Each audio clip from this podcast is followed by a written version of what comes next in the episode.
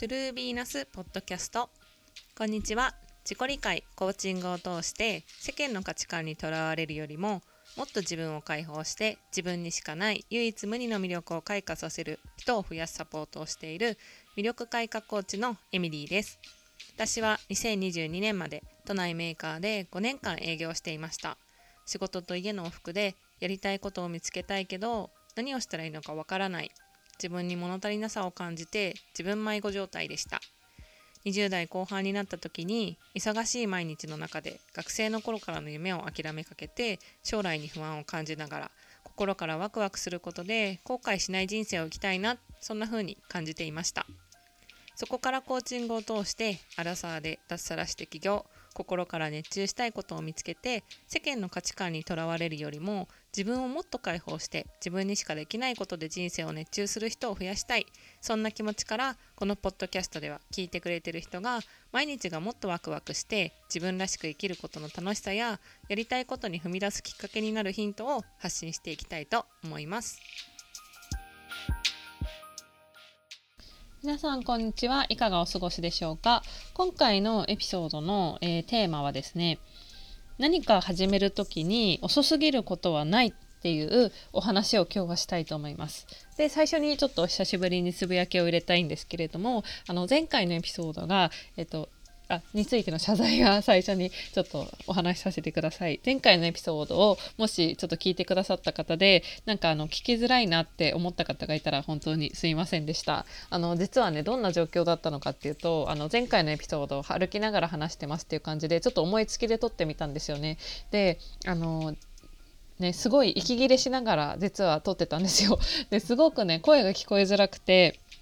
あの聞いてくれた友人から「大丈夫?」って言われて なんかちょっと心配させてしまってすごい申し訳なかったなと思ってあの聞きづらかったと思います。本当にすいません。でもちょっとあのあえて記念としてそのまま残しておこうかなって思ってます。ちょっとどんな話してんだろうとかどんな聞きづらさなんだろうって気になった方は前回のエピソードも聞いてみてください。あのそのね前回のエピソードにちなんでちょっと前話させてもらいたいんですけどその前回、えっと、聞いてくれた方はわかるかもしれないんですけどなんかねあの BGM の裏側でドンドンドンとかドンちゃんドンちゃんみたいな音がしてるんですよ。あの音何だったのかっていうと実はお祭りに行く途中だったんですよ。あの秋祭り最近やっててあの秋祭りね3日間やってて友達と行ったりとか1人で参戦したんですよね。であの私の家からその祭り行く会場までっていうのが結構な坂道であとはなんか私が話しながらちょっと初めて外でポッドキャスト撮ったんでなんかね周りの目を気になっちゃってなんかちゃんとハキハキして喋れなかったっていうのがあのあってなんか羞恥心とあと自意識過剰的などうしようなんかこうやって一人で喋ってるのを誰かに見られたらちょっと恥ずかしいっていう気持ちとあとはなんか明らかに内容がそのこれはただの自意識なんですけど「皆さんこんにちは」とか「私は実はこういうことがあったんですよ」ってずっと一人喋りしてるから明らかに外から見た人は多分そんなこと全然わかんないと思うんですけどもし外から見た人に対して「えこの人何一人で喋ってんの?」って思われたらどうしめちゃくちゃ恥ずかしいって思ってなんか電話してる風っていうかイヤホンしながら電話してる風みたいな感じで撮ってたんだけどなんかねごまかしきれなかったんですよ。今ちょっと猫ちゃんが泣いてますね。でっていうのもあってちょっと急いでいながら坂を下りながらっていうのでちょっとね恥ずかしい気持ちで撮っていたっていうのがあります。そうでねあのお祭り久しぶりに行ったんですけど友達と行ってすごい楽しかったんですよ。あの今はね私が小さい時に食べてたものとかもあるんだけどなんか私がお祭りで買うものを絶対買うものっていうのが一つあってそれはあのりんご飴なんですよ。でりんご飴をね結局その2日間行ってもう買ったりしながらおばあちゃんにねお小遣いもらいながら もらったんかいって感じなんですけどおばあちゃんに買ってくるよって言いながら自分のりんご飴も買ってきたっていう感じでなんかねめっちゃ楽しんでたんですけど私が驚いたのはねなんか昔ながらのチョコバナナとかもあるしあとはカステラもあるしじゃがバターとかあるんですよ。でも私が驚いたのはなんかそのシャインマスカット飴みたいなぶどう一粒一粒になんか YouTube で見るみたいな飴をねこうくぐらせてあのパリパリになったフルーツ飴が売っててえ何これめっちゃ美味しそうと思ってなんか普通のぶどう味とシャインマスカット味があったんだけどあの最近ちょっとシャインマスカットっていうものに惹かれがちだからシャインマスカット買いましたよ。でも2粒で400円だったのよ。それがあ結構高いなって思ったけどやっぱお祭りマジックで買っちゃいましたね。他にもなんか目についたのはあのドネールサンドなんかケバブが売ってたりとかあとはねなんかその韓国っぽいものも結構売ってたんですよ。ハットクとか。昔はこれなかったなと思ってハットクが売ってたりあと私は何を買ったんでしょうね。そう。あの飴とあとはねあの手羽餃子。手羽餃子とか売ってていろいろあって面白いなって思いました。それでねシャインマスカット飴を買った時のお兄さんがなんかこうちょっとギャップでちょっと微笑ましくなったっていう話があるんですけどなんかどんなギャップだったのかっていうとシャインマスカット飴買いに行ったんですよ。でお兄さんにこれ1個くださいって言ったらなんかもう顔がもうすごいただの偏見なんだけどもうめちゃくちゃ怖い人だったんですよ見た目がね。でも人は見た目じゃないから見た目で判断しちゃいけないんだけどもうえこの人めっちゃ怖いみたいな。普通に道端で会ったら私絶対話しかけられないよっていう感じのめちゃくちゃこわもてのお兄さんだったんだけどあのちょっと声が高めで「あのぶどう飴ください」って言ったら「OK ちょっと時間かかるから待ってて」みたいな感じでちょっと可愛い感じの声で言われて「あはい」ってちょっとギャップあるな優しいなって思ったら「袋いる?」って言われて「あ袋いります」って言った「分かった」って言ってでなんかねすごい優しくてなんかその顔と違って 顔と違ってってめちゃくちゃ失礼な話なんだけどそのお祭りのお兄さんってなんか優しいよなっていうのをなんかその思い出したっていう。私なんか大人になってやっぱり見た目で人のこと判断したりとかなんかいろいろこうジャッジメントしてんだなっていうところにお祭りで気づいたっていうことですだからお兄さんごめんねって今ちょっと思ってます。でもすごく優しくていいお兄さんでした。っていうのがごめんなさいお祭りの話なんですけど今回の、えーと、本題っていうのはどんなお話なのかっていうとその何かを始めるのに遅すぎるということはないっていうことをねテーマでお話ししたいと思います。でなんでこのテーマで話そうと思ったのかっていう最初にきっかけを話しますね。であの私今年齢が31歳なんですけどその31歳からその来年のねもう、えーと、あと4ヶ月ですよね。でそういえば私も留学行くじゃんって思ったんですよ。でもまあずっと話してるから別に留学のこと忘れてるわけじゃないんだけどそろそろもう留学じゃんって。結構直前になって恐怖というか不安、まあ、ずっと留学行くって決まってからずっと不安あるんだけど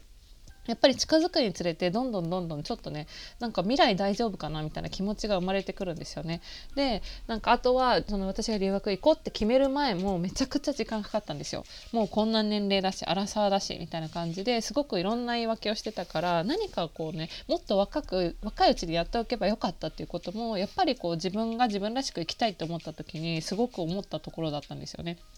であのー、同じようにね私がコーチングをしててもいただくお悩みでなんかその年齢のことを考えてしまうっていうお話があったりとかあとは何かこれから留学を行く時に結婚できるかなっていうそういう不安とかも生まれるなんかその自分がねやりたいことをやるって言った時にその恋愛とか結婚っていう部分で何かこうね自分の中で失われるものがあるんじゃないかっていう心配するっていう声も聞いたことがあってなんか私もその気持ちすごくわかるなって思ったんですよ。でさらに最近インスタでなんか私が勝手にあのやってるそのリマインダーっていうのがあるんですけどその中でね「ヴィーナスマインド」っていうそのタイトルをつけてシェアしてるその簡単な一言のメッセージがあるんですけどその中でねあのシェアした内容であの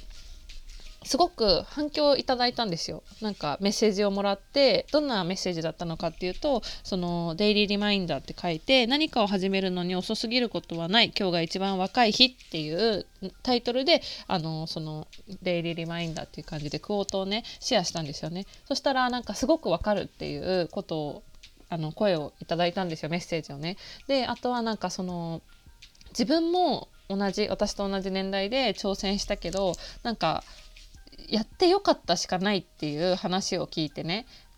やっぱりこう踏み出す前ってすごく怖いんだけど踏み出したら全然後悔とかないよねっていうのをねメッセージのやり取りでしてたしなんか本当にその気持ちわかるみたいな。なんか自分もそう思うっていうのをすごくねこう何人かの方からメッセージをもらったんでこれをどんどんねなんかその本当にメッセージくれた方には本当にお礼を伝えたくて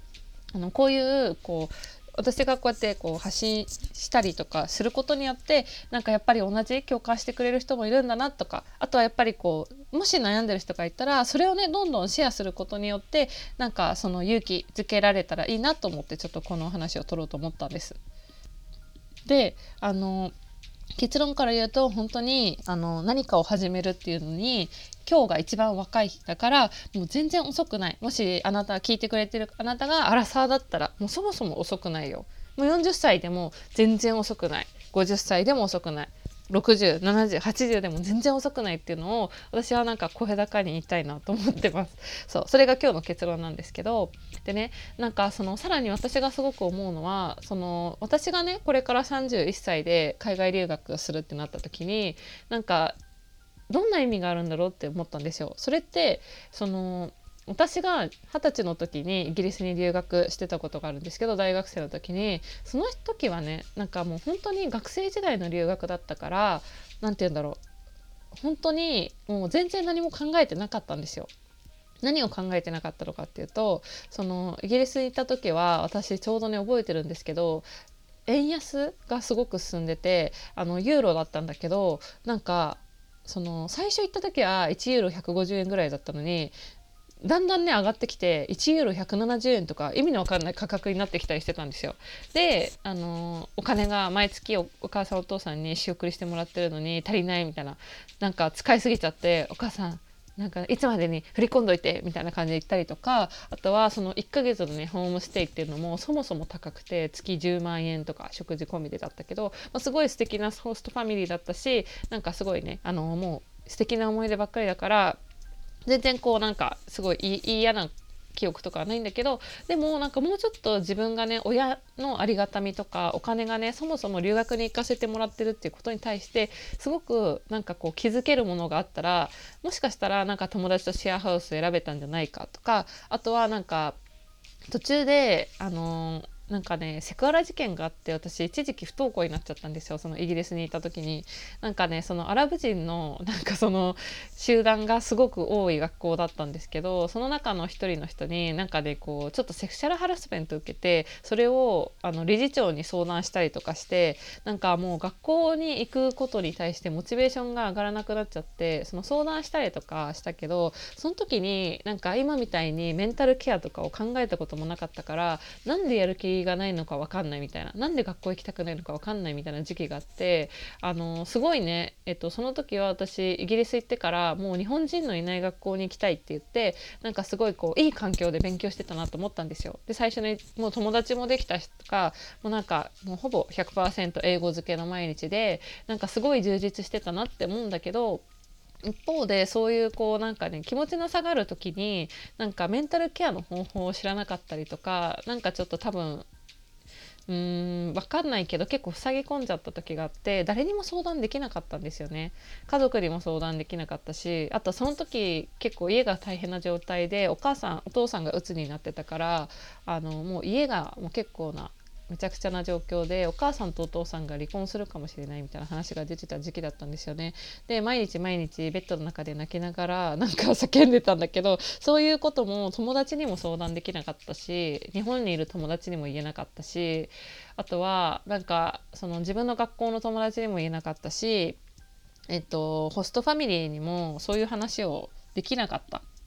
そういうちょっとなんか自分の中では結構辛い出来事が一気に重なった時期があってなんか学校に行く気力がなくなっちゃってその私が住んでたところはボンマスっていう海に近い地域だったんですけどあの学校に不登校になっちゃってあのひたすらね海辺を歩いてるっていう時期がねあったんですよね。でその時はちょうど英語のクラスもあの昇進したっていうかレベルアップした時でなんか先生からも褒められたりとか結構ねこうなんかいい刺激のあるクラスにいたんだけどなんかもうそう気持ちが落ちちゃって学校に行かなくなっちゃったんですよ。でそういう時にねなんか私がああって思うのはなんかもっとメンタルケアのこととかね自分のことに興味を持ってればよかったなっていう後悔もちょっとばかしあるんですよ。だからやっぱりその海外に対してなんかもっとこういうことができたのにっていう気持ちが多分今もまだ残ってるのかもしれないのかなって今ポッドキャストを撮って初めて振り返ってみたんですけどそう。でだから私がこの30歳その20歳の時はそういう状態だったんだけど30歳の31歳になって私が留学に改めていく意味とかねなんかその私はその会社員にいたた時は30歳でももっと早く行けばよかったって思ったりもしたんですよ。なんか20代の後半で会社を辞めて早く行けばよかったかもって思うこともあるんだけど今行く意味って何だろうって思ったらやっぱりそのたくさんたくさん自分のキャリアについて考えて選んだ学校っていうのに私はすごくこうワクワク感があるし自分が初めてその語学留学じゃなくてなんか心から興味があってなんか憧れのそのエミリー・イン・パリのねあのエミリーみたいになりたいと思ってウェブマーケティングを勉強したいって思ったりとか今やってるコーチングのビジネスとかにもなんかこういい影響があるんじゃないかなそれをねもっともっと大きくしていきたいなっていう気持ちがあるからウェブマーケティングを学びたいって思ったんですけどそうそういうふうに自分で進路を決めてなんかこう社会人を経験して一回働いたことがあって社会がいろんな風に見えてる状態で経済も学生の時よりもなんか多分見え方が全然違うと思うんですよね。あとは自分の今考えてることとかも考えてることとかっていうのもなんかたくさん伝えたいことがあったりとか質問が生まれてきたりとかそういう自分の言葉で話せる今の自分だからこそ行くことに意味があるんじゃないかなってすごく感じててなんかだからそのこの10年間海外に行くっていうところまでなんかその時間はかかったかもしれないけどなんかその分すごくこう何か意味のあるものに自分でできる気がするっていうあの気持ちがあるんですよ。だからあの今ね聞いてくれてる方にシェアしたいのはやっぱり何か始める時に遅すぎることはないよっていうのもあるしあとそう今日が一番若い日だよって最初に言った通りそういうことだと思うんですよね。あとね私が最近すごくなんかこうそういうふうに思えるようになったきっかけっていうのも実はもう一つあってあの私えっとポッドキャストのエピソードで最近お話ししてたんですけど海外の人に日本語を教えるっていう日本語チューターっていうねオンラインの仕事をやってるんですけどその中であの私受けてくれてる方ってみんな大人の方なんですよ。であの1人ね、えーと、イスラエルから受けてくれてる女性の方がいて彼女はその学校の先生だったんだけどあのそこからねリタイアして、えっと、日本語？日本に息子さんが住んでるみたいでその日本に旅行に行ったりするのが好きだからその自分も日本語話せるようになりたいって言って多分私のお母さんお父さんと同じくらいの年齢だと思うんだけどあの一生懸命日本語を勉強してるんですよ。であの宿題とかもすごく意欲的にやってくれるしその初めてはひらがなから始めてるんですけどねでもなんかそれに対してもすごいねあの頑張って私が言ってることをノートに書いたりとかその自分のノートにたくさんたくさんあの「あいうえおかきくけこ」っていう言葉をねめちゃくちゃいっぱい書いてノートに見せてくれるんですよ。でその日本に行った時どんな会話したいとか今日の覚えたあの単語。例えば「よろしくお願いします」「私の名前は何々です」とか「あのこれをください」「私はこれが好きです」っていうそういう簡単な言葉でもねこれで自己紹介ができるねって言ったらめちゃくちゃ嬉しそうに私自己紹介できるみたいな感じで言ってるんですよ。そういう姿を見るとなんか私よりもあのすごくね上で人生の経験もあるその彼女から彼女の学ぶ姿勢とか新しいチャレンジを見てるとなんか年齢って全然関係ないんじゃないかなと思ってすごく自分に誇りを持ってるし楽しんでるしなんかそういう姿ってめちゃくちゃかっこいいなって思ったんですよ。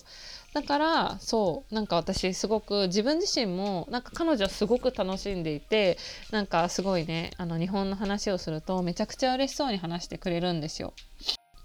でなんかそういうその実際に新しくあの年齢をね自分よりも年上の方があの新しいことにチャレンジしてる姿を見た時に遅いって思うかって言ったらえ全然思わないなと思ってむしろなんかそういうチャレンジをしてることによってよりなんか生き生きしてて楽しそう。なんかそういう姿をすごく尊敬するなって思ったんです。だからあの最後に私がこう伝えたいことっていうのは何なのかっていうとやっぱりその今自分が何かこう新しく挑戦したい行動したいって思った時に不安が生まれるっていうのはもう本当に当たり前のことだと思うんです。むしろ不安が生まれたらラッキーだと思ってほしいんですよね。それって多分自分が今までしたことないことだからだと思うんです。あとはもしくは自分が今まで一回ちょっとこうやるのがね難しかったって感じたことだったりなんか実は自分で乗り越えたいって思ってることだったりするからなんか今の自分よりもさらにあの一歩先に進むための不安っていう風に捉えてもらえたらなんか今が楽しくなるんじゃないのかなって思いました。でなんかもしねあの今こうちょっと不安だなって思った場合には是非なんか私の公式 LINE だと,、えーと自分のねあのできるようになってることとかを見返すためのセルフコーチングノートっていうものだったりとかそのいつも頑張ってるあなたが昨日より自分をね少しでも褒めたりとか本当にやりたいことに向かって新しいこう挑戦をする時にね勇気の一歩を踏み出せるきっかけになるっていうようなあの簡単なワークブックっていうのも無料でお配りしてるので概要欄の、あのー、公式 LINE から是非ゲットしてみてください。そういったものを使う時使うっていうのも何か新しいしいことにね挑戦する時にあの自分をねさらにこう見つめて、えーと、行動するためのモチベーションとか行動するための行動あの動機になるっていうのもあってそういうこうツールっていうのも是非使ってみてほしいなっていうふうに思います。最後まで聞いてくださってありがとうございました。それでは次のエピソードでお会いしましょう。